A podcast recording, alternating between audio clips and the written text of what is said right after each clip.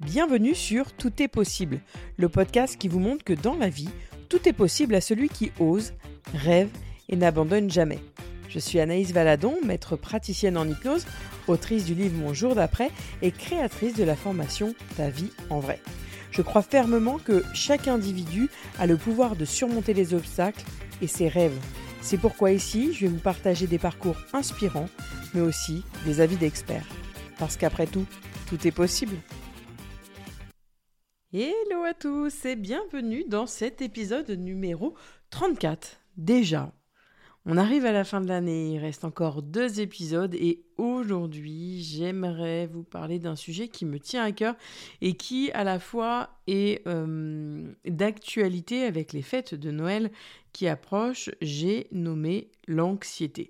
Alors que vous soyez confronté à l'anxiété au quotidien ou que vous souhaitiez euh, comprendre ou même aider un proche, eh bien cet épisode est fait pour vous. Alors, avant d'aller plus loin dans le sujet, il me semblait important euh, qu'on commence par comprendre ce qu'est réellement l'anxiété, parce que c'est loin d'être simplement un sentiment de nervosité ou même d'inquiétude. L'anxiété, c'est une réaction émotionnelle et physique face à une perception de menace réelle, voire même imaginée et elle va se manifester par une série de symptômes qui peuvent varier d'une personne à l'autre. Alors sur le plan émotionnel, l'anxiété, ça peut se traduire par un sentiment d'appréhension, de peur intense. C'est souvent accompagné d'une difficulté à se concentrer, d'irritabilité ou même d'une sensation de vie mentale. Et c'est ces symptômes-là qui vont peut-être déclencher par des pensées euh, anticipative sur des événements futurs, même lorsque ces derniers ne présentent pas du tout un danger immédiat. C'est ce qui va emmener vers l'anxiété. Et physiquement, L'anxiété, elle, peut provoquer des réactions telles que des palpitations cardiaques, une respiration rapide, une transpiration excessive, des tremblements ou même des douleurs musculaires. Et ces symptômes sont le résultat de la réponse du corps au stress, activant ce qu'on appelle la réaction de lutte ou fuite. Je vous en ai déjà parlé dans l'épisode dernier, mais c'est une réponse primitive qui prépare le corps à faire face à une menace qui est perçue. Elle n'est pas forcément réelle, mais elle est perçue. Et il est important de noter que l'anxiété, c'est pas toujours une réaction négative ou inutile en fait parce que dans certaines situations, elle peut nous être bénéfique, mais on va en parler justement dans cet épisode. Lorsque l'anxiété devient chronique ou même disproportionnée par rapport à la menace réelle, elle peut réellement entraver notre quotidien et peut euh, parfois même nécessiter une prise en charge. Donc c'est important pour moi aujourd'hui d'en parler pour vous faire comprendre que vous n'êtes pas seul et que vous êtes capable tout autant que n'importe qui, de vous sortir de cette situation-là, pardon, j'en perds mes mots, euh, parce que tout est possible, réellement tout est possible. L'anxiété, c'est juste une réponse complexe qui emploie des aspects émotionnels et physiques, et malheureusement, elle est profondément enracinée en nous. Parfois, on a de l'anxiété de génération en génération, et justement, on va en parler aujourd'hui. J'ai pris l'exemple de Thomas. Thomas, c'est un jeune professionnel ambitieux et avant chaque présentation au travail, lui, il ressent une angoisse intense, son cœur euh, bat la chamade, ses mains deviennent moites. Et cette réaction, elle est typique de l'anxiété de performance. Je ne sais pas si vous voyez où je veux en venir, mais son souci de performance, en tout cas de performer dans son travail, va lui apporter une anxiété un peu sous-marine. Et puis, il y a aussi Emma. Elle, Emma, se sent complètement paralysée par la peur de l'avenir, craignant constamment le pire. Ça devient de plus en plus le cas et de plus en plus tôt. Je m'en aperçois à travers les rendez-vous où cette peur du futur peut nous paralyser et peut nous empêcher d'avancer, que ce soit euh, la peur euh, des attentats, la peur qu'on nous attaque, la peur du virus, la peur de mourir, tout ça, ça va rajouter des couches de l'oignon sur ce stress et cette peur, et donc va former la grande marmite de l'anxiété. En France d'ailleurs, comme dans de nombreux autres pays, l'anxiété est un problème de santé mentale courant. D'ailleurs, il y a des études qui suggèrent que les troubles anxieux, euh, ils affectent une partie significative de la population, Bien que le taux exact puisse varier en fonction des critères euh, de diagnostic et de la méthode d'enquête, euh, c'est quelque chose de très difficile à quantifier euh, parce que toutes les personnes anxieuses ne vont pas pousser les portes et se font consulter ou font des tests ou en parlent à leur médecin. Mais en général, on estime que les troubles anxieux, ils peuvent toucher environ 10 à 20% de la population à un moment donné, mais vous savez, hein, ces chiffres peuvent varier. Et pour obtenir euh, des données précises euh, à ce jour, vous pouvez euh, aller consulter les sources fiables que j'ai consultées de l'Institut national de la santé et de la recherche médicale ou même d'autres organismes de santé publique en France qui donnent des chiffres très précis. Il faut savoir également que les troubles anxieux peuvent toucher des personnes dans toutes les tranches d'âge, mais il y a certaines tendances générales qui ont été observées euh, premièrement, euh, sans surprise, hein, on va y aller euh, petit à petit, les enfants les adolescents, parce que cette anxiété, en effet, elle peut se manifester dès la plus tendre enfance, qui sont souvent liés à des facteurs tels que au niveau scolaire, les pressions sociales, mais aussi les changements hormonaux chez le jeune adolescent, le jeune adulte. Ce qui emmène à une deuxième catégorie des 20-30 ans. Cette tranche d'âge, elle est particulièrement vulnérable en raison des transitions de vie majeures telles que hum, un nouveau travail, euh, des études supérieures, euh, le fait de s'installer seul chez soi, de se retrouver seul euh, face à voilà s'éloigner des amis, que ce soit pour le travail ou pour toute autre chose. Mais c'est une tranche d'âge qui peut être touchée également. C'est l'âge où aussi euh, certains commencent à réfléchir à être parents. Donc ça augmente encore une fois ce risque euh, d'anxiété. Ensuite, on a ce qu'on appelle l'âge moyen. C'est lié aux responsabilités croissantes liées à la carrière, à la famille, aux finances, à la peur de manquer et l'âge qui avance, ce qui nous emmène à la catégorie justement des personnes âgées et elle, c'est lié à euh, tout ce qui est problèmes de santé, solitude ou même des changements dans leur environnement de vie, hein, euh, d'aller ailleurs, d'acheter un nouvel endroit euh, dans lequel euh, ça sera plus propice par rapport à notre état de santé. Alors vous voyez que l'anxiété peut toucher tous les tranches d'âge, mais elle peut aussi affecter des personnes dans presque tous les métiers, mais certains emplois peuvent présenter un risque plus élevé en raison de la nature du travail ou de l'environnement de travail, par exemple tout ce qui est profession de santé, hein, médecin, infirmier, voilà, euh, aide-soignante, hein, tous ces professionnels de santé sont souvent soumis à un stress élevé, à des horaires qui peuvent être longs irréguliers, et aussi ils ont une pression de prendre des risques critiques, donc ça, ça peut ajouter une couche d'anxiété, n'ont pas de moyens de décharge, en effet, ça rajoute des couches de l'oignon. Il y a aussi tout ce qui est enseignant, éducateur, le fait de gérer une salle de classe avec de plus en plus d'enfants, la pression des résultats, la pression des parents qui en attendent de plus en plus parce qu'ils ont de plus en plus au courant, et bah du coup les élèves comme les professeurs peuvent être source d'anxiété. Il y a tout ce qui est service de secours, hein, les pompiers, policiers, personnel service d'urgence. Voilà, c'est des situations qui peuvent être euh, stressantes, voire parfois même traumatisantes, et qui rajoutent encore une fois une couche d'oignon à cette anxiété. Après, il y a tout ce qui est euh, secteur de la technologie, des startups, dans le fait d'innover, d'avoir quelque chose de toujours nouveau, d'être toujours à la recherche de l'inédit. Et tout ce qui est aussi services financiers, juridiques, comme les avocats, les comptables, les professions de la finance, euh, où on leur met la pression sur des échéances serrées, des responsabilités importantes. Euh, voilà, on leur met des, sacs à dos. Mais ça ne veut pas dire que euh, c'est parce que vous ne faites pas partie de cette liste-là que votre anxiété n'est pas valable. On peut être anxieux pour d'autres raisons, mais je vais en parler juste avant. Avant de passer à la suite, je voudrais vraiment noter l'importance que l'anxiété, c'est une expérience qui est totalement individuelle et elle peut varier considérablement d'une personne à l'autre, que ce soit par votre âge, par votre profession, par vos facteurs personnels, par votre soutien social ou même par euh, toutes les stratégies de gestion du stress. C'est important de comprendre que ce n'est pas un concours de qui est le plus stressé. Est-ce que ces exemples vous parlent? Est-ce que vous êtes déjà trouvé dans des situations similaires? Je vous invite, encore une fois, à vous poser la question.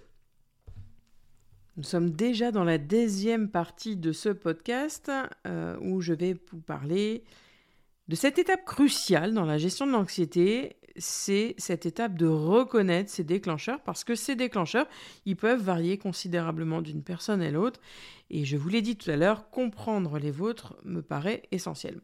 On va prendre un exemple, l'exemple de Marc. Pour lui, la pression au travail est un déclencheur majeur. Il se sent particulièrement anxieux lorsqu'il doit respecter des délais serrés ou faire face à des attentes élevées. Et lui, on le voit bien dans cette situation, c'est des événements qui viennent de l'extérieur et qui viennent l'oppresser, qui viennent se mettre sur lui et qui vont provoquer cet état. J'essaye de trouver une image en même temps, c'est un petit peu comme si, euh, dans le cas de Marc, euh, il versait de l'eau bouillante sur lui. Voilà, ça va le brûler, ça va le tendre, et donc du coup, ça va augmenter son état de stress. Et si on parle de Léa, elle, qui se trouve dans des relations personnelles qui sont euh, les déclencheurs de cette anxiété, parce que elle s'inquiète constamment de l'état de relation avec sa famille, ses amis. Euh, est-ce qu'elle fait bien? Est-ce qu'elle dit bien? Est-ce qu'elle parle bien? Est-ce qu'elle en a pas trop dit? Est-ce qu'elle a assez dit? Est-ce qu'elle n'a pas fait du mal? Est-ce qu'elle a assez appelé? Bref, tout un tas de questions qui font qu'elle craint les conflits ou les malentendus. Est-ce que pour vous, les interactions sociales ou même les relations personnelles, c'est des moments qui déclenchent votre anxiété ou est-ce que vous vous apercevez finalement que c'est un euh, déclenchement extérieur qui fait que votre anxiété s'éveille? Je vous invite toujours à vous poser la question. Ce podcast est vraiment là fait pour ça.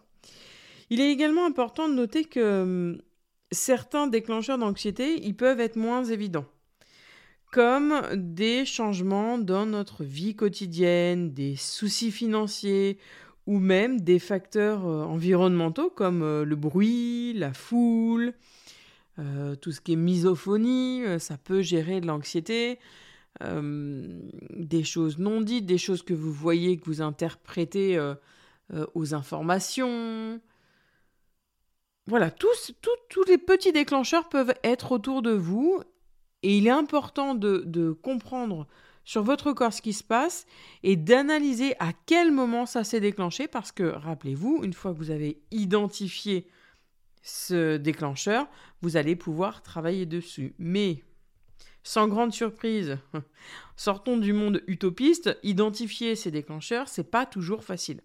Ça demande une introspection et parfois, il est important d'aller consulter un professionnel de santé que ce soit de l'hypnose, que ce soit de la sophrologie, que ce soit de la kinésiologie, que ce soit le psychologue, bref, tout professionnel de santé peut vous aider justement dans cette introspection. Parce qu'une fois que vous allez commencer à reconnaître ce qui déclenche votre anxiété, vous allez pouvoir commencer à élaborer, élaborer pardon, des stratégies pour y faire face. Par exemple, si les réunions de travail, c'est un déclencheur, eh ben, vous allez pouvoir vous préparer à l'avance des stratégies de relaxation, de cohérence cardiaque, euh, de yoga pour gérer votre stress, pour l'écouter et pour le comprendre.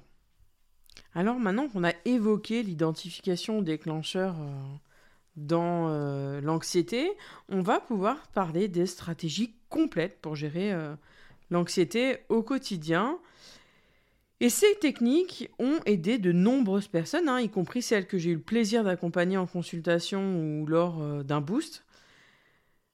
Je vais vous en parler, mais bien évidemment, je fais un rappel, n'hésitez pas à aller consulter un professionnel de santé ou m'envoyer un petit message, je serais ravie et honorée en tout cas d'échanger avec vous.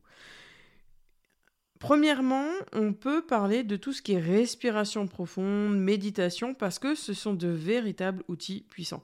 Julie, elle, c'est une étudiante que j'ai aidée aussi euh, euh, via les réseaux sociaux. Elle a commencé par la méditation chaque matin pour gérer son anxiété avant les examens. Donc là, on est sur de la gestion de surface. Ça lui a appris à se concentrer sur sa respiration, à calmer son esprit, et ce qui lui a permis de mieux gérer la pression des examens. Mais elle a vu envie d'aller plus loin, donc elle m'a demandé euh, conseil, et en effet, je l'ai dirigée vers un boost pour aller chercher l'origine de cette anxiété. Et à travers cette séance, elle a pu aller chercher, encore une fois, l'origine, elle a pu comprendre, et depuis, ça va beaucoup mieux. Donc vous voyez que la respiration, la méditation peut vous aider si vous sentez l'attaque de panique arriver. Par contre, si vous avez besoin d'aller chercher l'origine, il est possible d'aller le travailler en hypnose. Je vais prendre aussi l'exemple de David. David, c'est un père de famille qui a découvert euh, l'hypnose lors d'une consultation. C'est sa femme qui l'avait envoyé, je me souviens. Et euh, il avait tendance à se sentir un peu submergé par les responsabilités à la fois euh, familiales et professionnelles et euh, il n'arrivait plus à gérer. Et donc, on a travaillé sur cette anxiété, sur ce manque de lâcher prise. Et à travers cette séance, on a pu aller découvrir l'origine de cette anxiété. Alors, je ne vous dévoilerai pas ici par souci de confidentialité parce que je ne lui ai pas demandé l'autorisation de dévoyer l'origine. Mais en tout cas, vous voyez qu'il est possible d'aller à travers l'hypnose d'aller chercher l'origine d'une anxiété pour vous en débarrasser. C'est pas parce que vous êtes anxieux à un moment de votre vie que vous allez être anxieux toute votre vie. Il est possible de l'écouter, de le guérir et d'avancer avec. Ça ne vous empêchera pas de faire de la respiration euh, profonde ou de la cohérence cardiaque quand vous en sentez le besoin, mais sachez que vous pouvez vous en débarrasser durablement. Il y a une autre stratégie efficace qui est la tenue du... Moi j'allais dire du journaling, mais en tout cas d'un journal. Euh, vous le savez, si vous me connaissez, je cesse de le répéter, de le conseiller. Et c'est à Sarah, une autre patiente, euh, euh, qui a mis en place dans sa routine ces petites choses-là. Et elle a noté tous les jours et tous les soirs ses pensées, ses inquiétudes. Et elle a permis enfin, ça lui a permis en tout cas de démystifier euh, toutes ces peurs qu'elle avait pour les gérer plus facilement quand elle voyait qu'il y en a euh, qui euh, revenaient sans cesse. Elle voulait aller voir, voilà. par exemple, dans son cas, c'est j'avais des crises d'angoisse où j'étais anxieuse dès que j'avais ma mère au téléphone. Et ben le fait d'écrire, elle a remarqué que c'était à chaque fois qu'elle avait eu sa mère au téléphone qu'elle faisait des crises d'angoisse ou qu'elle n'arrivait plus à gérer. Et écrire, ça lui a permis de clarifier ses pensées et de mettre en place des stratégies efficaces pour gérer ses craintes, pour les écouter et pour les comprendre. Vous avez aussi la stratégie, mais je l'ai déjà dit et je crois que je le répète depuis plusieurs épisodes, de l'activité physique régulière pour gérer votre anxiété. Attention, le but n'est pas d'aller vous euh, mettre dans le mal pendant une séance de crossfit ou de course à pied ou d'un autre sport cardio. Le but est de vous reconnecter à vous-même. Si vous êtes dans l'objectif de dire allez, je vais faire une grande séance de sport à en vomir, c'est souvent que vous rajoutez une autre couche de stress et vous cachez quelque chose. En fait, c'est un petit peu comme si euh, vous mettiez du fond de teint sur un bouton. Le bouton est toujours là, il va même peut-être même s'infecter si vous mettez trop de fond de teint, mais en tout cas, euh, c'est pas forcément la bonne stratégie. Par contre, prendre le temps de faire quelque chose qui vous reconnecte à vous dans cette activité physique, que ce soit la marche, le yoga, le vélo, la natation, dans le moment où, vous mettez pas, voilà, j'allais dire, vous mettez pas une rase dans le sport, vous allez pouvoir euh, justement euh, vous libérer de cette anxiété peu à peu. C'est le cas de Marc. Hein. Marc, je l'ai accompagné euh, à travers les boosts. Et lui qui a intégré le jogging bah, justement dans sa routine quotidienne. Alors quand je dis jogging, hein, c'est pas le fait d'aller courir euh, un marathon, c'est le fait voilà, d'aller euh, courir ou marcher plus d'une demi-heure, entre 30 et 40 minutes. Parce que l'exercice physique, il va libérer des endorphines, les hormones du bien-être, et ça va aider à réduire le niveau de stress. Alors je vous invite à réfléchir à une activité qui pourrait vous aider, qui pourrait vous convenir. Et si vous n'avez pas d'idée, j'ai créé un boost sur le sujet pour trouver le sport qui vous conviendrait.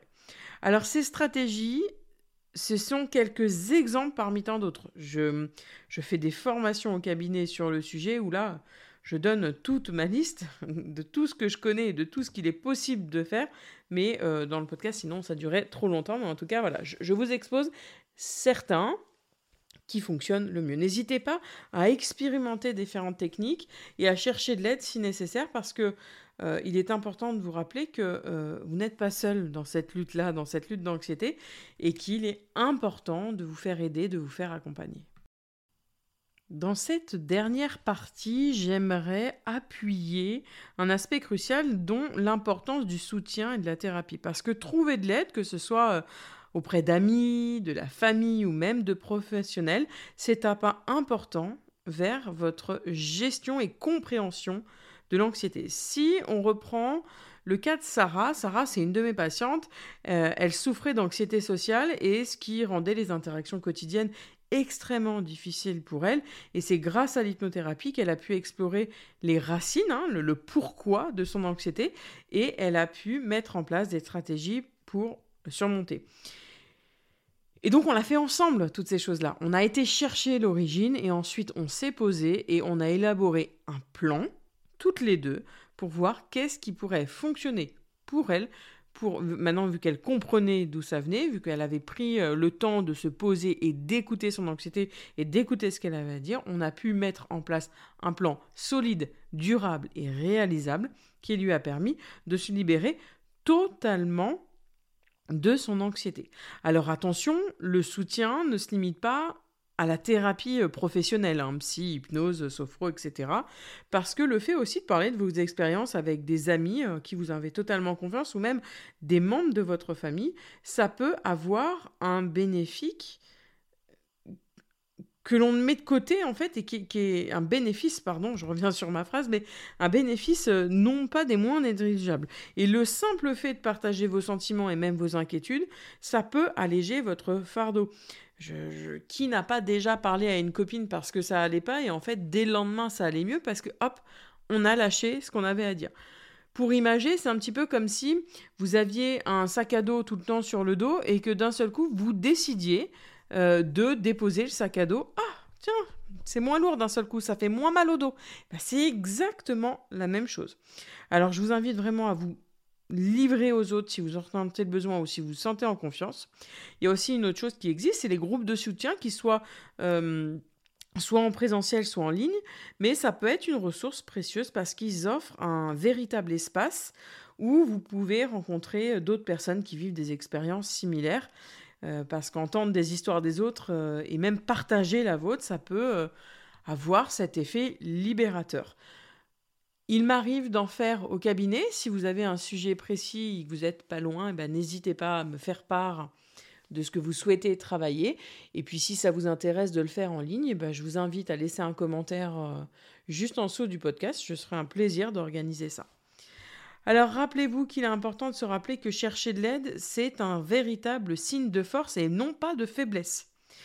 Reconnaître que vous avez besoin d'aide et prendre des mesures pour l'obtenir, c'est une étape qui est courageuse et essentielle vers votre propre bien-être. Alors si vous ressentez de l'anxiété, n'hésitez vraiment pas à chercher du soutien là où vous en avez besoin, là où vous vous sentez en sécurité. Et voilà, on arrive déjà à la fin de cet épisode sur l'anxiété. Je vous remercie d'avoir été avec moi aujourd'hui pour cet épisode consacré à cette gestion de l'anxiété. J'espère que les informations, les stratégies partagées euh, vont vous être utiles dans votre parcours, vont vous être utiles pour comprendre les gens autour de vous. Rappelez-vous, hein, vous n'êtes pas seul dans cette lutte, que les gens qui sont autour de vous, euh, c'est bien de leur rappeler qu'ils ne sont pas seuls, que vous êtes là, même parfois juste par un geste, un mot, juste dire euh, je suis là, je suis pleinement présent à t'écouter sans jugement c'est vraiment important pour les personnes anxieuses. Alors avant de nous quitter, je voudrais vous parler aussi du sujet qu'on va aborder euh, la semaine prochaine, que j'ai intitulé De la colère à la sérénité, l'hypnose pour aider à pardonner. Dans ce prochain épisode, on va explorer comment l'hypnose peut être un outil puissant pour gérer la colère, libérer les rancœurs et trouver le chemin du pardon. Un sujet profond qui, en tout cas je l'espère, vous apportera des perspectives nouvelles et enrichissante. Ça fait vraiment plaisir en tout cas de partager ces instants avec vous. Je vous invite euh, à poser une petite étoile si vous le souhaitez. Ça m'aide à ce que ce podcast monte en tête de liste et également vos commentaires sont très importants pour moi pour euh, reprendre et refaire les épisodes au besoin pour aller plus loin si vous avez envie d'aller plus loin sur certains sujets. Sachez que je reste disponible sur les réseaux sociaux anaïsvaladon.hypnoboost ou sur mon site internet www.anaïsvaladon.com. Je vous souhaite une excellente fin de journée et je vous dis à la semaine prochaine pour l'épisode numéro 35.